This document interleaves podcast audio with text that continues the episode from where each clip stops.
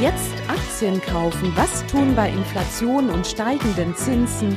Wie tickt die Wirtschaft? Hallo und herzlich willkommen bei Focus Money Talks, dem Podcast Mit Heike Bangert und Liova Schulz zu allen Themen rund um euer Geld. Hallo und willkommen bei Focus Money Talks. Heute habe ich meine Kollegin Verena an meiner Seite. Verena, was viele gar nicht wissen ist, dass du bei Focus Money Talks ja von Anfang an dabei warst. Also an den eigentlich wichtigen Stellen im Hintergrund, bei der Konzeption, bei der Recherche und bei der Technik. Ja, und ehrlich gesagt habe ich mich da auch immer sehr wohl gefühlt. Tja, richtig, aber bei uns ist es eben wie im richtigen Leben, raus aus der Komfortzone und rein in den Podcast. Für dich ist das ja ohnehin kein Problem, weil wenn jemand multitaskingfähig ist, dann bist du das, ne? Was machst du denn eigentlich alles bei Focus Money? Ja, also zu Beginn habe ich ausschließlich für das Printmagazin gearbeitet. Inzwischen kümmere ich mich auch um die Außendarstellung auf Social Media, bin Teil des Orga-Teams für unseren Female Finance Award. Und ja, am liebsten mache ich natürlich Focus Money Talks, aber das muss ich jetzt ja sagen, oder? Naja, müssen nicht, aber sollen schon. Spaß beiseite. Das sind unsere Themen heute. Wir blicken auf die neu ausgelobten Wirtschaftsnobelpreisträger und das führt uns direkt zur Frage, ob unser Finanzsystem derzeit überhaupt noch sicher ist. Also wir erinnern uns Großbritannien und Credit Suisse. Wir blicken voraus ins Wochenende auf den Parteikongress in China, sehen auf den Aktienmarkt und sprechen mit Johannes Mayer über ein wichtiges Anlagethema, nämlich die Infrastruktur.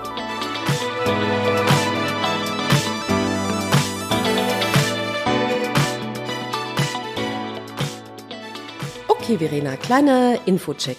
Hattest du am Montag mitbekommen, wer den Nobelpreis für Wirtschaftswissenschaften bekommen hat? Ja, klar.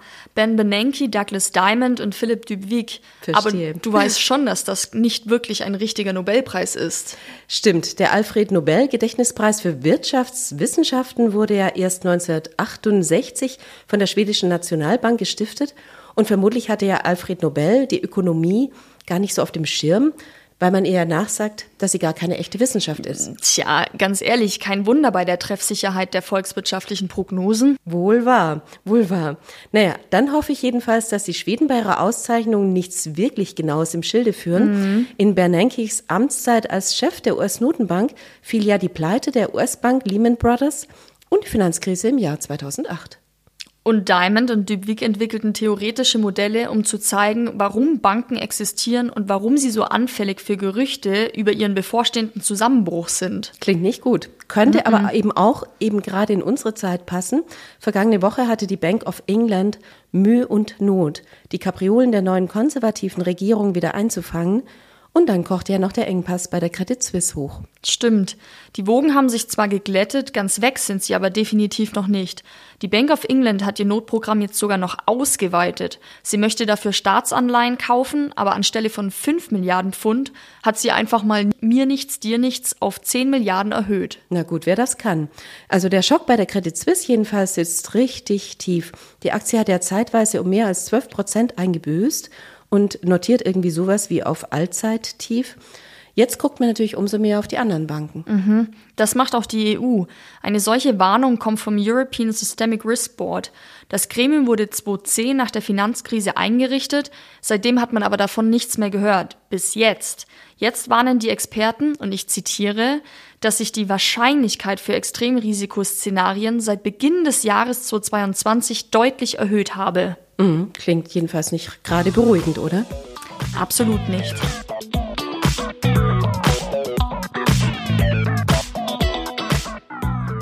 Na dann gucken wir mal voraus ins Wochenende. Ja, der Parteitag der Kommunistischen Partei Chinas steht an. Richtig, das Ereignis ist für uns zwar sehr weit weg, die Beschlüsse haben aber großen Einfluss auf die Weltbörsen. Also dieses Jahr dürfte es wahrscheinlich darum gehen, wie China versucht, seine Wachstumsschwäche zu überwinden, wie es die Immobilienkrise managt, was der Slogan Wohlstand für alle zukünftig bedeutet und auch natürlich klar, wie es mit den Corona-Restriktionen weitergeht. Oh ja, das stimmt. Wir haben ja gesehen, was es auslösen kann, wenn ganz Shanghai dicht macht. Außerdem ist die Stimmung in der Bevölkerung und in der Wirtschaft extrem angespannt deswegen. Oh ja, also Xi Jinping wird sich dennoch als starken Mann präsentieren. Der möchte ja wieder gewählt werden und zwar jetzt für die dritte Amtszeit, wenn nicht auf Lebenszeit.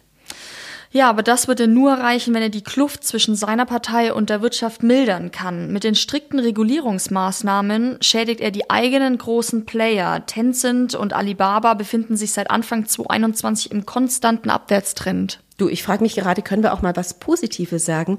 Also zwei Pluspunkte würden hm. mir einfallen. Das sind die niedrigen Zinsen und die niedrige Inflation. Die Inflation lag zuletzt bei 2,5 Prozent. Und mit den niedrigen Zinsen versucht natürlich die chinesische Zentralbank, die rückläufige Wirtschaftsdynamik zu stimulieren. Naja, aber auch nicht ohne Opfer. Die lockere Zinspolitik schwächt die chinesische Währung. Der Renminbi wertete dieses Jahr bisher gegenüber dem US-Dollar um mehr als 10 Prozent ab. Sicher ist jedenfalls, das Mantra China First wird Xi Jinping nicht aufgeben. Das Verhältnis zum Westen dürfte in den kommenden Monaten vor allem eben durch die Taiwan-Frage geklärt werden. Ein Angriff auf die Insel gilt es als nicht wahrscheinlich.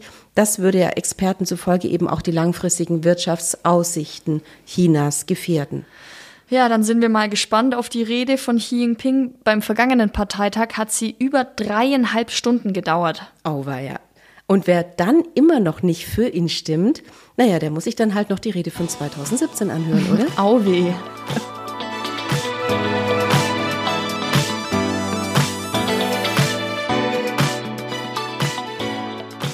Der Blick auf die Kapitalmärkte ist diese Woche jedenfalls nicht gerade ein Stimmungsaufheller. Ja, am Montag ging es ja noch ganz gut los. Das Entlastungspaket der Bundesregierung kam ganz gut an. Doch so richtig Partystimmung kam trotzdem nicht auf. Richtig. Nicht einmal eine Stunde später ging es wieder abwärts. Die Vergeltungsschläge in Kiew durch die Russen machten mhm. alle Hoffnungen zunichte. Die Anleger jedenfalls bleiben weiterhin auf der Hut.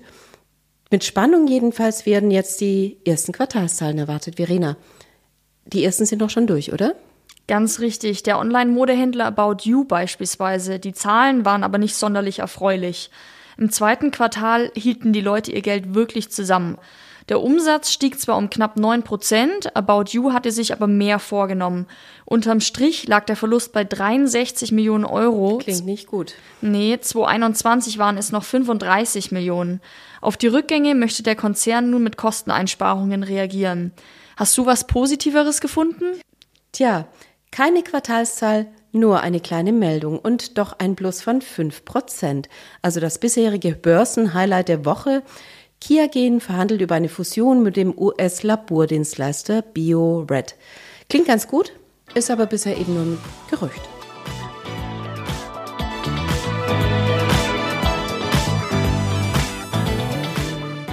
Tja, also für Anleger ist es derzeit wirklich nicht leicht. Aber die ein oder andere Möglichkeit gibt es doch dennoch, oder? Hattest du nicht in der letzten Ausgabe über Infrastrukturfonds und ETFs geschrieben und mit Johannes Meyer gesprochen?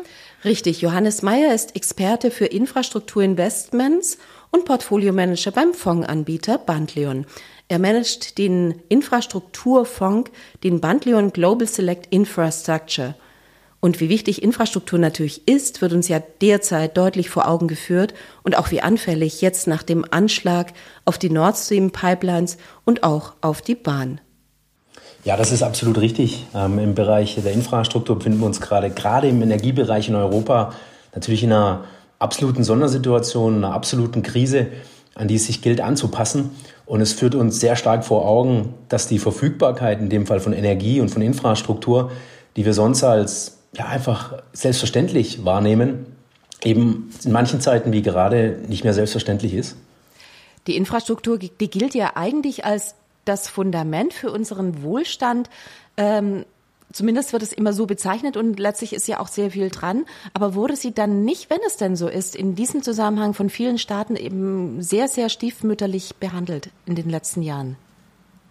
Ich würde sagen, in Bezug auf die Energieinfrastruktur waren wir als Europäer sehr blauäugig. Wir dürfen aber auch nicht vergessen, dass wir Europäer ähm, nicht die Möglichkeit haben oder beziehungsweise in Bezug auf fossile Brennstoffe ähm, Gas und Öl ähm, selbst souverän zu sein. Und das führt dazu, dass wir in Bezug auf die Energieinfrastruktur beziehungsweise so wie sie gerade besteht, schlichtweg immer abhängig sein werden und waren von anderen Nationen. Man kann der Bundesregierung gerade in Deutschland vorwerfen, dass wir uns sehr einseitig auf die russische Energieinfrastruktur verlassen haben, beziehungsweise die Gaslieferungen. Man darf aber auch nicht vergessen, dass die Alternativen ähm, für andere Lieferungen von Gas oder von Öl ähm, nur geringfügig besser waren. Wir müssen daran denken, dass wir gerade nach Katar gehen. Ähm, wir alle kennen die, die Arbeitsverhältnisse dort und die Missstände, die dort vorherrschen. Wir dürfen uns auch nicht vergessen, dass ein Präsident Trump 2016 an der Präsident der Vereinigten Staaten war und dementsprechend auch alles andere als für Sicherheit gestanden ist und als ein guter Partner. Ähm, und dementsprechend ist es eines der schlechteren Übel, das uns jetzt aber aufzeigt, ähm, dass die Kraft und die, der Wille, energiesouverän in Europa zu werden, eine extreme Kraft für die nächsten ein, drei, fünf bis zehn Jahre sein werden, um eben energiesouverän werden zu können. Es sind ja auch Versäumnisse, die aufgeholt werden müssen. Im Bereich der regenerativen Energien hätte man definitiv in den letzten Jahrzehnten deutlich mehr machen müssen. Ja, das ist, das ist absolut richtig. Ja, wir reden viel über, über, den, über die Energiewende, über den Ausbau der erneuerbaren Energien.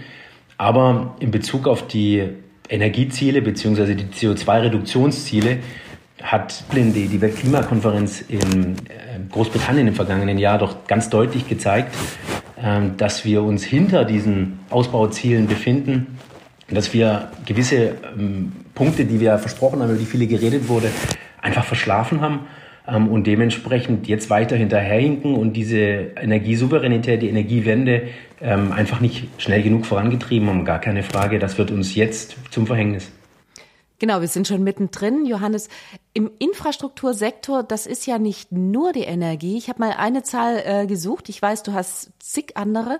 Ähm, in den G20-Ländern klafft eine gigantische Lücke. 15 Billionen Dollar müssen nach Angaben äh, des globalen Infrastrukturdrehkreuzes in Madrid investiert werden. Fragt man sich 15 Billionen Dollar, wo soll das Geld herkommen? Das ist ja derzeit eher besonders knapp.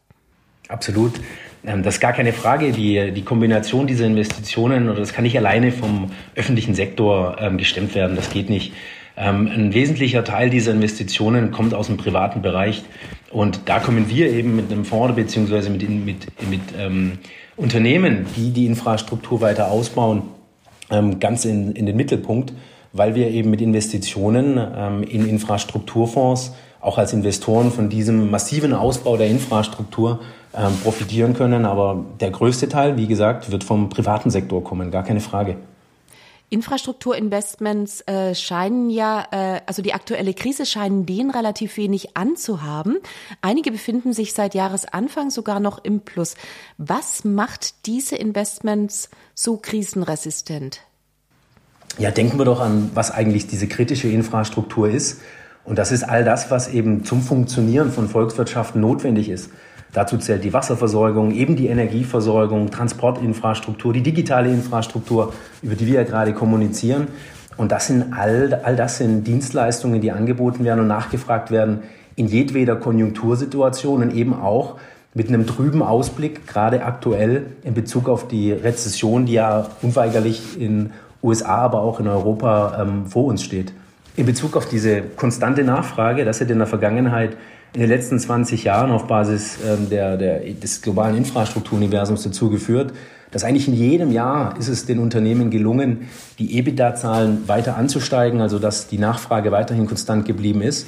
Und auf eine solche derartige konstante Nachfrage können sich die Unternehmen eben auch mit, dem Ausblick ähm, aktuell ähm, darauf verlassen und eben leiden deutlich weniger ähm, unter den höhen, höheren Energiekosten, dem höheren Margendruck, haben eine starke Wettbewerbsstellung um eben diese höheren Kosten auch an den Endkonsumenten weiterleiten zu können, wenn nicht sogar zu müssen. Genau, das wäre meine Frage gewesen. Leiden diese Unternehmen, du sagtest irgendwie nicht so sehr unter den hohen Energiekosten. Meine mhm. Vermutung wäre es schon irgendwie, dass jemand irgendwie ja so im Bereich der, des Straßenbaus oder so eben unter hohen Energiekosten inklusive Lieferkettenproblematik leidet. Mhm. Und da sind wir bei der, äh, also bei der Heterogenität ähm, des Infrastruktursektors. Infrastruktur ist nicht gleich ähm, Infrastruktur. Die Subsegmente haben ganz andere ähm, Wesens- äh, oder ganz andere Merkmale und ganz andere Profile, die sie im Inflationsumfeld eben ganz besonders auszeichnet. Beispielsweise gibt es Unternehmen wie aus dem Hauptstraßensektor oder auch bei Netzbetreibern, bei denen ist es so, dass die höheren Inflationskosten oder die, die Umsätze sind direkt an die Inflation gelingt. Also beispielsweise die Telekommasten, die Sie ja an der Seite von, von Autobahnen, von Schienen, aber auch in jeder Stadt sehen, Ähm, die, deren Umsätze sind zum Teil zu 100 Prozent direkt an die Inflation gelingt. Das bedeutet, wenn wir wie gerade 10 Prozent Inflation haben, bedeutet es, dass die Mieter dieser Telekommasten eben auch 10 Prozent höhere Mieten bezahlen müssen. Und das, davon profitieren derartige Unternehmen. Dasselbe ist bei Mautstraßen der Fall.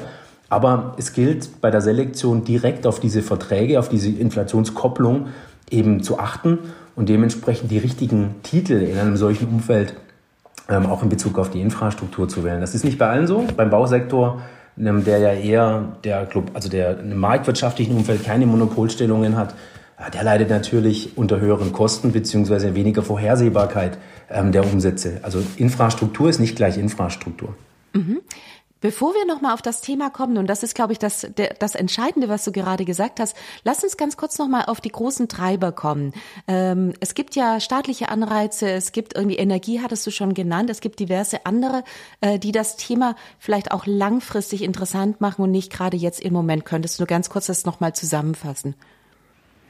Ähm, grundsätzlich, wir haben in der Vergangenheit verschlafen, unsere Infrastruktur auszubauen. Also dieser, diese Lücke der Investitionen, die du vorher genannt hattest, ähm, ist natürlich für die nächsten 10, 15, 20 Jahre ein wesentlicher Treiber. Ein weiterer Treiber ist natürlich aber auch die Energiewende. Also wir müssen die Transformation des Energiesystems äh, müssen wir vorantreiben. Das zeigt uns die aktuelle Situation ganz besonders in Europa, ähm, aber auch in, durch Fiskalprogramme wie beispielsweise in den USA, wie beispielsweise einer Stimulierung der Infrastruktur in Asien, in China. Ähm, das sind alles Treiber, die Anreize schaffen, um Infrastruktur auszubauen. Der private Sektor baut aber die Infrastruktur nur dann aus, wenn die Erträge, die auf die Investitionen generiert werden, eben über den Kapitalkosten liegen. Nur dann passiert das Ganze. Und das sind meines Erachtens die absolut wesentlichen Treiber, genauso wie eine alternde Gesellschaft, ähm, genauso wie eine wachsende Bevölkerungszahl in verschiedenen Regionen der Welt. All das führt dazu, dass wir eine Lücke haben im Bereich Infrastruktur, die einfach ähm, ja, gestopft werden muss.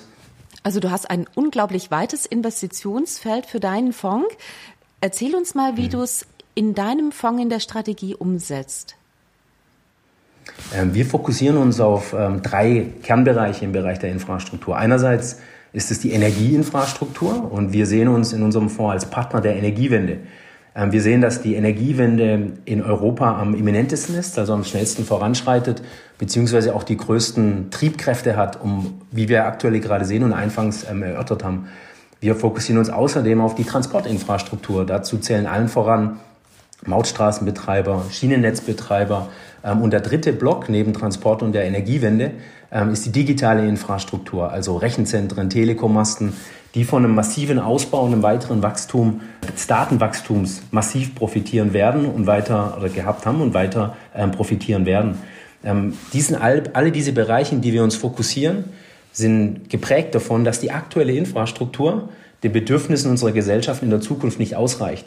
Das wirkt einerseits stabilisierend, aber kombiniert eben diese Stabilität nochmal zusätzlich mit langfristigem Wachstum. Und das finden wir im aktuellen Umfeld eben eine ganz besondere und ganz interessante Eigenschaft des Subsegmentes der Unternehmenslandschaft. Mhm. Könntest du uns vielleicht ein Beispiel machen, jeweils für eines der Segmente, irgendwie ein Unternehmen beispielhaft erläutern, äh, warum das attraktiv ist? Mhm. Also wir, wir finden beispielsweise die die, die, Grün, die Green Majors, also die, die ähm, großen und Energieunternehmen der Zukunft, die die, Energie, die Energiewende global vorantreiben, super interessant. Beispielsweise zählt dazu ein Unternehmen wie der portugiesische ähm, oder portugiesische ähm, Versorger EDP. Ähm, EDP ist zwar in Europa tätig, ist als eines der größten ähm, Pipelines in Bezug auf die, äh, den Ausbau der erneuerbaren Energien auf der ganzen Welt ist nicht nur in Europa tätig, sondern beispielsweise auch in den USA und profitiert dementsprechend von Fiskalprogrammen auf beiden Seiten des Atlantiks, hat die Möglichkeit, bei der Kapitalallokation aus verschiedenen Regionen zu wählen und dementsprechend in der, in der Zukunft nicht nur durch Stabilität zu punkten, wie das in der Vergangenheit der Fall war, sondern eben auch äh, mit zusätzlichem Wachstum und ist dementsprechend ein sehr wichtiger Treiber, also eine Treibung an, an, an der Energiewende. Ein anderes Beispiel, auf das wir, Beispiel, auf das wir setzen, ist ein Betreiber von Rechenzentren, wie beispielsweise das Unternehmen Equinix, ähm, das eben genau von diesem zukünftigen Wachstum ähm, der Daten profitiert. Rechenzentren werden auch in jeder Konjunkturphase einfach nachgefragt. Wir werden einfach nicht unseren Telekom-Vertrag kündigen. Wir werden nicht auf unsere Datennutzung, wie wir es ja gerade auch tun, gerade kommunizieren, ähm, verzichten. All das ist Stabilität in einer, in einer Rezession, aber eben auch Wachstum perspektivisch. Drittens, ähm, ein anderes Segment, auf das wir momentan gesetzt haben und ähm, seit Anfang des Jahres vermehrt gesetzt äh, haben, ist, äh, sind Mautstraßen, ähm, eben weil Mautstraßen, ähm, deren Umsätze sind direkt an die Inflation gelinkt und dementsprechend können höhere Inflationszahlen eben oder führen automatisch zu höheren Umsätzen und weil die Kosten nur einen Bruchteil dieser höheren ähm, Umsätze ausmachen, führt das zu einer gesteigerten Pro Profitabilität auf Basis der Inflation. Ähm, das sehen wir als, als äh, Eckpfeiler, aber natürlich auch ähm, Betreiber von oder, oder Operators von erneuerbaren Energien, also diese, die äh, sogenannten unabhängigen Produzenten von erneuerbaren Energien, die im aktuellen Umfeld von einem massiven Ausbau profitieren, von einem schnelleren Ausbau gerade in Europa profitieren, aber eben auch ähm, die Strompreise kapitalisieren können. Mhm. Der Fonds, der darf ja weltweit investieren und doch irgendwie ist ein ganz großer Fokus auf äh, Europa und das unterscheidet ihn eben auch zu anderen Infrastrukturfonds, irgendwie, die vielleicht vornehmlich von den USA aus gemanagt werden und deshalb einen ganz hohen US-Anteil haben. Warum? Ich hatte anfangs schon gesagt, wir sehen uns als Partner der Energiewende. Wir sehen die Treiber für die Energiewende, wie wir es ja gerade in der aktuellen Situation ähm, deutlich sehen, eben in Europa am größten. Bereits vor Ausbruch des Ukraine-Konfliktes oder des Ukraine-Krieges ähm, hatten wir mit dem Green Deal ähm, beziehungsweise mit dem Repower EU und dem Fit for 55-Programm in den USA bereits regulatorische Sicherheit. Regulatorische Sicherheit ist ein extrem wichtiger Punkt in, in, in Bezug auf ähm, die Triebkräfte innerhalb der Energieinfrastruktur. Und wir sehen diese in Bezug auf die Energiesouveränität Europas nochmal deutlich gestärkt und dementsprechend sollten Unternehmen, die die Energiewende vorantreiben, in Europa eben am allergrößten, am allermeisten ähm, von der aktuellen Situation profitieren, sind aber auch die zukünftigen Eckpfeiler in Bezug auf eine äh, CO2-neutrale Zukunft. Ähm, da sehen wir Europa einfach als Vorreiter. Mhm. Ähm, das ist ganz grundsätzlich so der Fall, ja. Der Europa-Fokus erklärt vielleicht auch ein bisschen, warum äh, der Fonds seit Jahresanfang beziehungsweise auf Sicht eines Jahres äh, einen Tick im Minus liegt und auch hinter der Konkurrenz zurück. Ist das so? Ja, absolut. Aber das liegt nicht an den Geschäftsmodellen oder an der, an der grundsätzlichen Wertentwicklung ähm, der Aktien, sondern das liegt allen voran an der Entwicklung des US-Dollars. Also wir profitieren mit unserem Fonds nicht von der 16-prozentigen Aufwertung des US-Dollars, aber diese, diese Differenz hat sehr wenig äh, mit der Aktienselektion zu tun, sondern vielmehr ist durch Währungsunterschiede im größten Teil zu erklären. Mhm. Siehst du denn den Fonds jetzt gerade gut aufgestellt für die Zukunft? Ich sehe ganz grundsätzlich im Bereich der Infrastruktur ähm, drei wesentliche, äh, wesentliche Treiber am Kapitalmarkt momentan. Wir haben die Kostenexplosion angesprochen und die Möglichkeit, eben diese hohen Kosten an den Kunden weiterzuleiten. Bei Infrastruktur ist es durch Quasi-Monopolstellungen beziehungsweise durch ja, direkte Verträge ähm, direkt ähm, ein, ein, Wachstumsfaktor, von dem solche Unternehmen profitieren können. Also ist nichts Negatives in der Hinsicht. Die konstante Nachfrage, was erklärt ist durch die, was die stabilen EBITDA-Wachstumszahlen der Vergangenheit erklärt, ähm, führt zu einem weiteren Stabilitätsfaktor, also die defensive Umsetzung der Unternehmenslandschaft ähm, in Form einer Infrastrukturallokation ist im aktuellen Umfeld natürlich zusätzlich stützend. Und die Veränderungen, die wir im aktuellen Umfeld gerade in Bezug auf die Energiesituation, die Energieinfrastruktur sehen und die Maßnahmen, die dadurch ergriffen worden sind äh, und müssen und dringend ähm, erfordern. Ähm, das ist ein zusätzlicher Wachstumsfaktor, der natürlich ähm, unserem Fonds, unseren Titeln, in die wir investiert sind, zusätzlichen Rückenwind ergibt. Äh. Ähm, Infrastruktur wird nicht komplett stabil bleiben, wenn der breite Markt abverkauft wird, aber deutlich stabiler wie der Markt. Aufgrund der stabilen Assets erholen sich diese Unternehmen in der Regel schneller. So war es zumindest in der Vergangenheit. Und zusätzlich haben wir Wachstumsfaktoren, die eben ähm, über die nächsten Jahre, ja, das nächste Jahrzehnt zusätzlich Wachstum mit dieser Stabilität verbinden werden. Also in, in Summe, ich glaube, dass es ein sehr guter Zeitpunkt ist, ähm, um über eine Infrastrukturallokation und eine grüne Infrastrukturallokation nachzudenken. Mhm. Wenn du Jahre sagst, dann meinst du idealerweise wie viele Jahre oder mindestens? Ich glaube, dass wir, dass momentan gerade unterschätzt wird, in, gerade in Europa, dass wir es nicht schaffen werden, im nächsten Sommer, Stand jetzt ohne russisches Gas, unsere ähm, Gasspeicher wieder zu füllen. Das wird nicht möglich sein und das führt ähm, dazu, dass wir sehr schnell umdenken müssen. Also der Ausbau, die Elektrifizierung der Energienachfrage muss sehr schnell voranschreiten. Ähm, dementsprechend ähm, ist in den nächsten Jahren ähm, ein schnellerer Ausbau notwendig. Ähm, aber die Wachstumsfaktoren werden sich nicht innerhalb eines Jahres materialisieren, sondern das ist, sage ich mal, als Ziel 2030 wollten wir vor Ausbruch des Krieges bereits die Energielieferungen, die, aus, die Gaslieferungen, die aus Russland kommen, mit Elektrizität oder mit Solar- und Energie ersetzen. Das deckt sich eins zu eins. Wenn wir die Triebkräfte von Verfügbarkeit von Energie, äh, von Bezahlbarkeit von Energie und von sauberer Energie zusammenfügen, dann bedeutet das, dass wir bis 2030 ähm, einen ganz enormen Wachstumspfad sehen, der aber jetzt sofort ganz schnell losgehen muss. Mhm. Johannes, gutes Stichwort, gutes Schlusswort. Ähm, aber nichtsdestotrotz eine Frage noch hinten dran. Klingt alles total nachhaltig und genau das möchte der Fonds auch. Also Nachhaltigkeit ist äh, im Fonds auch als Ziel definiert. Äh, warum ist das so wichtig? Denken wir daran, dass mehr als 70 Prozent der globalen CO2-Emissionen im Energiesektor, also durch fossile ähm, Energiequellen, ähm, verursacht wird. Also ein Fokus auf ein UN-Nachhaltigkeitsziel in der Form von bezahlbarer und von sauberer Energie, das ist doch etwas, das nie relevanter war wie im aktuellen Umfeld. Also mit den Investitionen in Unternehmen in diesem Bereich kann wirklich ein maßgeblicher Unterschied in Bezug auf eine CO2-neutrale Zukunft geleistet werden, aber eben auch für die Energiesouveränität ähm, in Europa. Und diese Kombination macht es unser einerseits aus, Wachst aus einer Wachstumsperspektive interessant. Wir glauben, dass Wachstum mit Stabilität in Form von, einer, von einem regulatorischen Rückenwind, von fiskalpolitischem Rückenwind hier verbunden werden kann. Und dementsprechend glauben wir, dass gerade eine grüne Infrastruktur im aktuellen Umfeld relevanter ist denn je. Oh, das klingt doch zur Abwechslung mal erfrischend optimistisch. Die ewigen negativen Nachrichten gehen mir inzwischen so auf die Nerven. Tja, Verena, was du nicht sagst. Es ist ja auch immer besser, mit etwas Positivem aufzuhören. Mhm. Für heute sind wir schon am Ende dieser Episode angekommen. Euch vielen Dank fürs Zuhören. Bitte abonniert uns. Wir freuen uns aufs nächste Mal.